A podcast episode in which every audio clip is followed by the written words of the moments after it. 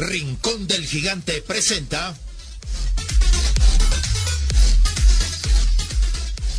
Semilla Oriental, un programa sobre el desarrollo de las nuevas generaciones en la sociedad del conocimiento.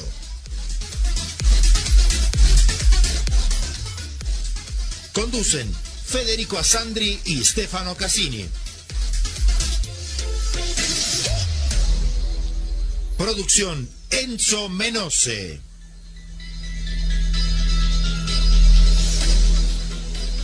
Producción general Grupo Flash Talleres de Locución.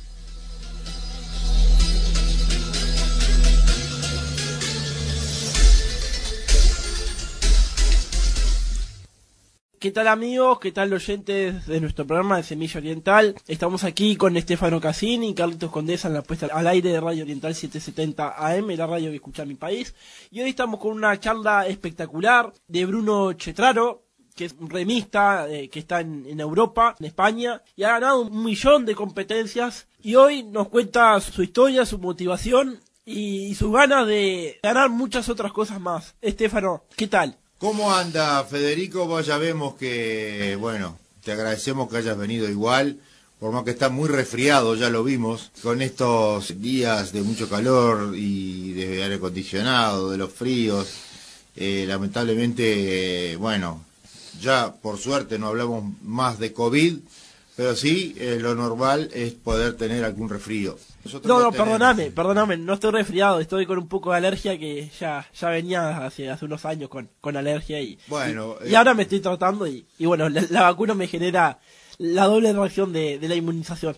Perfecto. Bueno, igual este, admiramos todo que hayas que estés acá con nosotros, volviendo de un impas por el Campeonato Mundial, porque como todos saben, Oriental es el, la radio del Mundial, transmite todos los partidos, obviamente especialmente los de Uruguay, pero donde vimos una buena participación. Aquí estamos, como decía Federico, vamos a escuchar esta charla que tuvimos con Bruno Chetraro. Bruno Chetraro es nieto de un querido amigo italiano que perteneció y fue presidente de la Asociación de Calabria. Él es nieto de él, o sea que también es ciudadano italiano. Corre por Uruguay en remo tiene 24 años recién cumplidos, hizo mucha carrera desde los 10 años para adelante en remo, jugaba al fútbol, es un chico muy inteligente, pero sobre todo muy resiliente, porque para llegar a ser lo que es hoy, que además de tener 20 medallas de oro en los Juegos Panamericanos, es hoy el cuarto remero más rápido del mundo, del mundo estamos hablando, entonces es muy importante poder escuchar esta charla que nos va a enseñar muchas cosas, sobre todo para los más jóvenes. Vamos a escucharla y después seguiremos comentando a Bruno Chetraro. Eh, Bruno Chetraro. Bueno, muchas gracias por, por la invitación, la verdad que, que un orgullo poder, poder estar acá. ¿Cuándo fueron tus comienzos? Porque yo leí un poco tu historia y empezaste muy chiquito.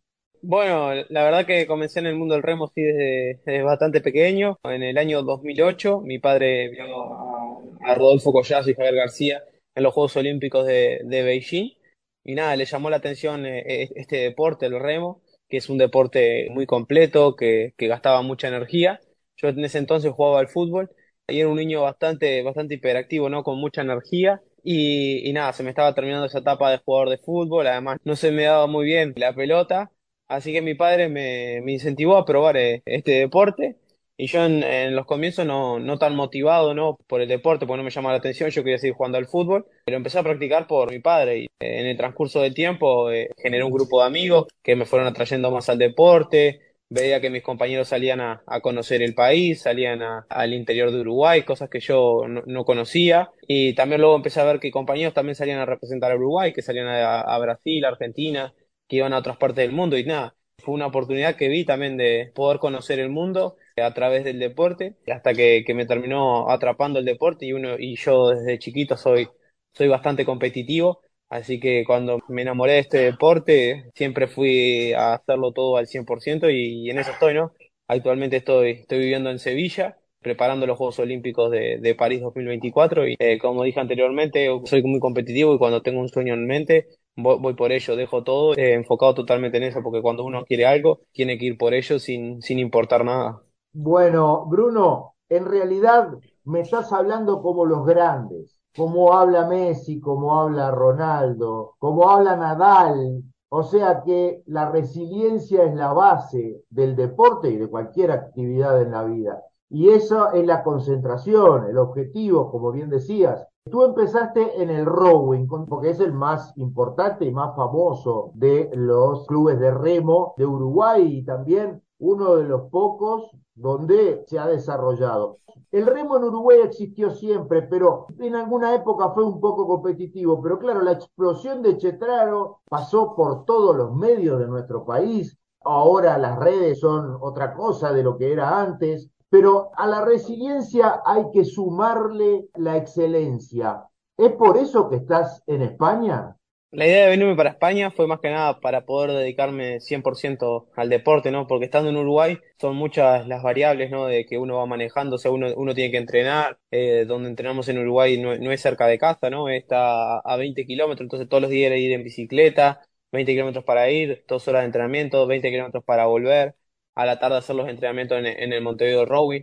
Entonces era mucho tiempo el que desgastaba, además que uno, uno estando en su hábitat natural, está con amigos, sale algún día con, con los amigos, tiene muchas cosas que hacer, tiene que estudiar, tiene que, que hacer muchas cosas. Entonces estando acá en España, estoy, estoy dedicado 100% al deporte, ¿no? Me mantengo con las becas de Uruguay y todo, todo ese dinero que tengo, en vez de guardarlo, estando en Uruguay, guardarlo, no, lo prefiero invertir para poder lograr ese sueño que tengo, ¿no? Porque, como dije, eh, uno tiene un sueño, tiene que arriesgarlo todo para poder hacerlo realidad, ¿no? Cuando uno arriesga todo, va y va, eh, al fin del cabo el universo termina conspirando al favor de uno, ¿no? O sea, cuando uno tiene un sueño, tiene que ir por ello, tanto en lo deportivo como en la vida, ¿no? Uno sale a trabajar todos los días porque tiene un sueño poder, de poder comprar una casa, de, de llevarle el pan para, eh, para la casa, bueno, e, e, esto es lo mismo, o sea, lo que yo en mi caso en el deporte se aplica, o sea, capaz que soy, por, decirlo, soy más visto porque hago un deporte y consigo logros, pero en realidad soy una persona cualquiera como persiguiendo su sueño, como cualquier persona se levanta todos los días a ir a trabajar, solo que está, tengo el privilegio de, de, haberlo hecho en el deporte, que el deporte termina eh, dándote visibilidad, pero o sea, yo en ese sentido no me siento especial, hay mucha gente que hace cosas admirables y, no, se ve. Hay mucha, ¿cómo decirlo? Hay mucha gente que con peores eh, circunstancias de la vida logra cosas increíbles, solo que como no, no hacen un deporte o no son gente importante, no, no salen a la vista, pero si uno se pone a prestar atención en el día a día de uno, va a ver que, que lo rodea mucha gente que hace cosas increíbles con, con tan poco.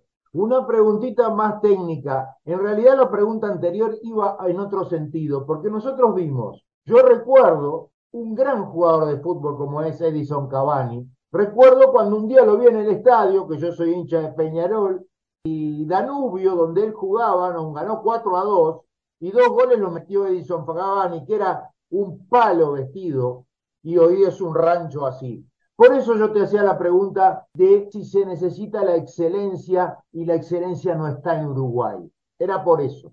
No, o sea, la excelencia está en la cabeza de uno, ¿no? En hacer las cosas perfectas todos los días, eso no, lo puedo hacer tanto en Uruguay, donde estando en cualquier parte del mundo. Los que se desarrollaron en Uruguay y quedaron en Uruguay no tienen la, la, obviamente eh, hay talento también, pero todos, como Débora Rodríguez, que es uruguaya, pero se va a entrenar a Miami, porque acá no con los elementos para poder practicar un deporte al máximo, porque vos ya llegaste al máximo o estás en uno de los escalones máximos, ¿cómo se mantiene eso? Bueno, sí, eh, con respecto a eso, sí, obviamente acá en Europa hay mejores instalaciones, pero en, mi caso va más que nada por un tema de logística, ¿no? Porque la mayoría de las competencias de remo son acá en Europa, entonces estar viajando desde Uruguay a Europa constantemente es mucho dinero. En cambio, ya estar inmerso acá en Europa, en España, me permite viajar por mucho menos dinero a muchas competencias. Ese, ese es el punto número uno. Y la segundo es que acá hay mucha gente que practica remo, entonces el nivel es mucho más alto, lo cual me permite estar entrenando con gente muy buena y que cada entrenamiento es una competencia, que al fin y al cabo eso es lo, lo que te hace subir al nivel. ¿Qué sentiste cuando ganaste tu primera medalla y qué sentiste cuando dijeron campeón del mundo? Pará, campeón del mundo. ¿Qué sentiste? Y, y si un poquito te acordaste también de tu padre, de tu abuelo, de ese tricolor que es parte también de tu sangre. Wow, hago una pequeña corrección. Yo to- todavía no soy campeón del mundo. Soy actualmente soy cuarto en el mundo en, en el single peso ligero. Soy campeón sí panamericano y campeón de, Panamericano, eh, o, perdón, o de sur. Ni que hablar que para uno se le pasan muchas cosas por la cabeza. Es tan importante la primera medalla como la última, ¿no? Porque eso es premio del esfuerzo que se estuvo haciendo, del camino recorrido y todo y cada medalla tiene tiene una historia consigo, ¿no? Un camino recorrido. Y siempre en ese en todos los caminos está está la familia y esta es la que e- e- es el sponsor principal de uno, el que está en los buenos días, en los malos días, y está siempre ahí para, para apoyar a uno y, y bancarle la cabeza, porque uno como deportista tiene días muy buenos donde, donde se siente el rey y tiene otros días que, que está allá abajo, porque uno como deportista a veces tiene motivación, pero en realidad lo que tiene que tener es disciplina, porque no todos los días está motivado, y to- pero sí todos los días hay que, hay que entrenar y dar el 100%.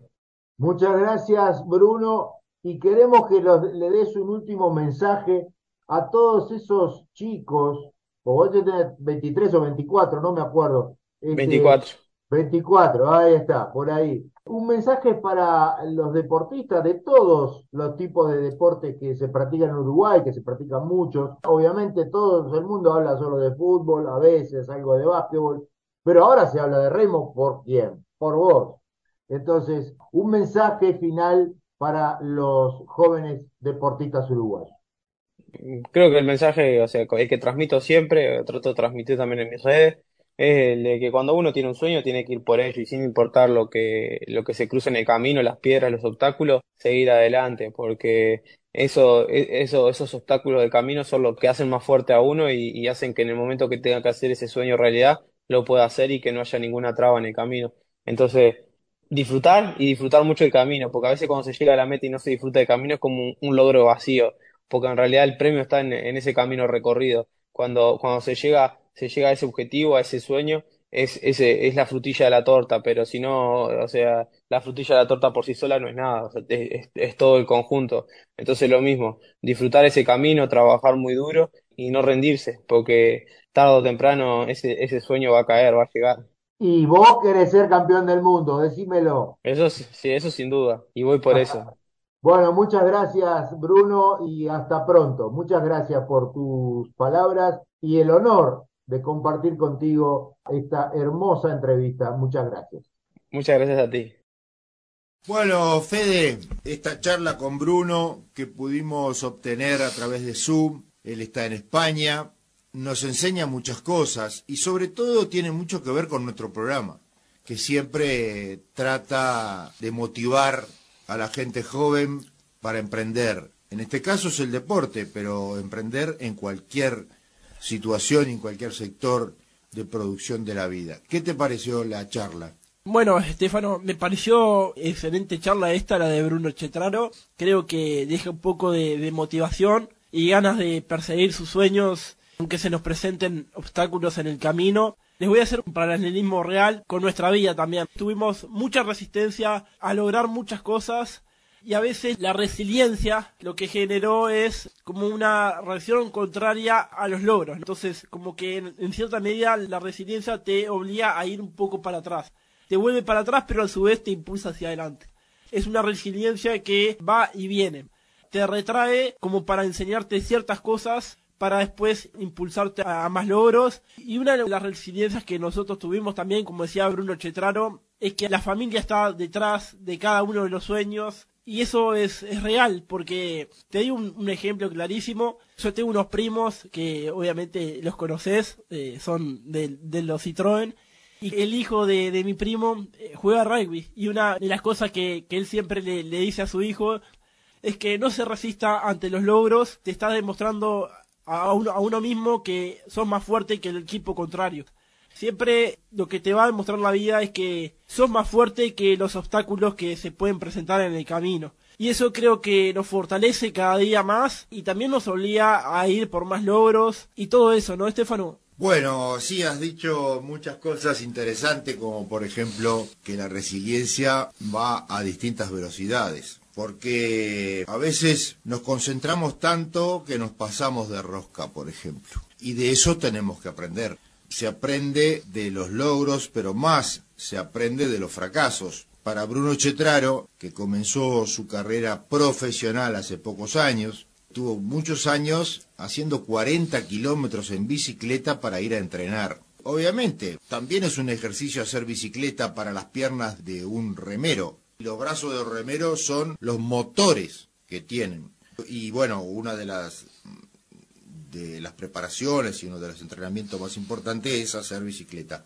No solo bicicleta a pedal para recorrer, sino las bicicletas fijas que le dan mucha fuerza a las piernas. Eh, como bien saben ustedes, un remero tiene eh, su potencia mayor en las piernas, que son de palanca para los brazos. Por algo vemos que los remeros son todos bastante musculosos, porque tienen que desarrollar mucho los músculos de piernas y brazos. Y mm, es el caso de Bruno, que aparte es, no es muy alto, pero que también es muy importante en remo, pero eh, tiene una enorme capacidad de musculación, es lo, la gran diferencia de Bruno con otros competidores que son más grandes, más altos y que pueden tener más recorrido, pero él tiene una fuerza superior al recorrido de los más altos. Y eso lo hace una persona muy especial, lo hace un corredor muy especial y por eso creo que nos está enseñando muchísimas cosas, sobre todo desde el punto de vista, como decía Federico, de la resiliencia y, del apoyo de la familia. Eso pasa mucho, pasa muchísimo en muchas familias de todo el mundo, no solo de Uruguay. Por un lado pasa en el hecho que a veces en la educación y la formación los padres son muy estrictos y quieren que los hijos sean como los padres y se han sido exitosos, generando frustraciones en los hijos. Algunos por ejemplo, son profesionales en algo, son contadores o son médicos o son ingenieros y quieren que sus hijos sean contadores, médicos, ingenieros, y de repente no es lo que les gusta a sus hijos. Eh, entonces formamos frustraciones, pero con el apoyo de la familia, directo, la cosa es distinta. El apoyo de la familia genera compromiso en la persona. Eh, no solo lo hacemos por nuestra fuerza de voluntad, también lo hacemos para nuestra familia logramos cosas para nuestra familia. Y entonces eso es, es fundamental en la educación, en la formación, en la formación de un país, en la formación de las ideas, en la formación de la democracia, del libre pensamiento. Creo que esta charla de Bruno Chetraro nos está enseñando muchas cosas de las cuales podemos estar orgullosos cuando tenemos algún logro.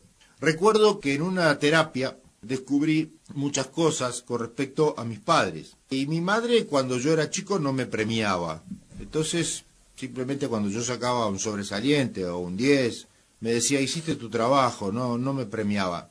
Y eso en la vida me ha generado ciertos problemas, como por ejemplo que no guardo nada que sea logros míos, sino guardo otras cosas. Yo traté de cambiar eso hacia mi hijo y entonces siempre lo premiaba cuando tenía algún logro. Y eso me ha dado también a mí, por ese hecho de mi mamá, algunos problemas que por suerte lo resolví porque mi papá era muy distinto. Y a mi hijo, en cambio, que tuvo sus padres que siempre lo apoyaron, ahora con mucho orgullo puedo decir que, que, es un profesional muy exitoso, así como mis nietos, ya un nieto médico, ya está trabajando como médico, ya está casado, otro que es jockey, otro que es el primero de la clase en su clase, con, con 13 años. Uno cuando siembra, después cosecha. Y cosechar eh, buenos frutos es siempre muy estimulante para cada uno de nosotros. Tenés mucha razón, Estefano, en lo que dijiste. A mí, en toda mi vida, mi familia siempre, mis padres me premiaron por, por los logros, por el esfuerzo y, sobre todo por las ganas y la motivación de ir por más, de no vencerme ante las dificultades, ante los obstáculos, porque yo siempre fui una persona que siempre fui para adelante, nunca me comí ninguna dificultad y bueno, siempre, siempre saltando obstáculos, es como las personas llegamos a obtener los sueños, los logros y a veces los logros no tienen por qué ser becas, como Bruno Chetraro, que las becas son dinero. Pero no pasa, yo quiero explicar un poco por qué cierto lo que dice, pero quiero hacer una aclaración. Los jugadores, por ejemplo, de fútbol tienen sus sueldos enormes, no sé, un millón de dólares por mes, como tiene o dos Messi o Ronaldo, más los premios, más los costos, más los estímulos. Y los deportes menores lamentablemente no tienen mucho apoyo, entonces se tienen que hacer becas para los excelentes, como en el caso de Bruno Chetraro, para que puedan entrenar. Entonces Bruno ya había llegado a su techo en Uruguay y tuvo que empezar a entrenar en Europa, donde no digo hay más profesionalismo solo, sino que hay más, y lo vemos también en el fútbol, obviamente, como decía en la, en la charla que dije yo, cuando Cavani era un chico de Danubio, era un flaquito de 50 kilos, ahora pesa 90 kilos y es un rancho y es puro músculo, porque en Europa lo entrenaron de otra forma. En cambio, eh, los deportes menores lamentablemente no tienen esas sponsorizaciones tan grandes como tiene el fútbol y tienen que recurrir a las becas para poder hacer el trabajo y eso se lo paga, porque obviamente tienen unos costos muy grandes, tener un barco de remo, los remos, los lugares donde entrenar, que no sea muy distante, te van a buscar. Digo, sos una persona que estás compitiendo a nivel mundial, no estás compitiendo a nivel nacional solamente. Entonces, se le dan estas becas para que pueda justamente realizar sus sueños. Eh, a muchas personas acá en Uruguay les cuesta como alcanzar sus sueños porque las becas no, no se les presentan o a veces tienen dificultades para presentar sus becas. Y hay otro tema muy importante. Se le pide a la gente joven cuando su primer trabajo experiencia. ¿Y cómo puede tener experiencia si es su primer trabajo? Se le pide un currículum. ¿Qué currículum puede tener uno que llega por primera vez a trabajar? Eso también es un problema. Es un problema, pero, por ejemplo, a Bruno si lo quieren contratar en otro lado, tiene que decir que, es un deportista, que no tiene un sueldo, que en realidad, y, se basa en, las becas. Y Bruno puede contar toda su historia laboral, eh, de todas las competencias que hizo, de todos los logros que ha tenido, y así va a poder conquistar otras tierras, otras metas. Y bueno, creo que tenemos que cerrar. Vamos a cerrar y como siempre con eh, nuestra tanda y ahora Semilla Mundial, porque vamos a hablar sobre el Mundial de Fútbol que sigue en Qatar. Los resultados eh, siempre hay alguna sorpresa, pero vemos que el eh, Mundial sigue dando que hablar en todos los medios de información. Muchas gracias y hasta la próxima. Y vamos arriba Uruguay. Y arriba la celeste.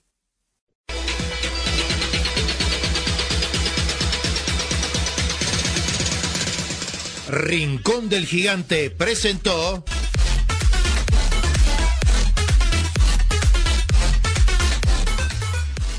Semilla Oriental, un programa sobre el desarrollo de las nuevas generaciones en la sociedad del conocimiento.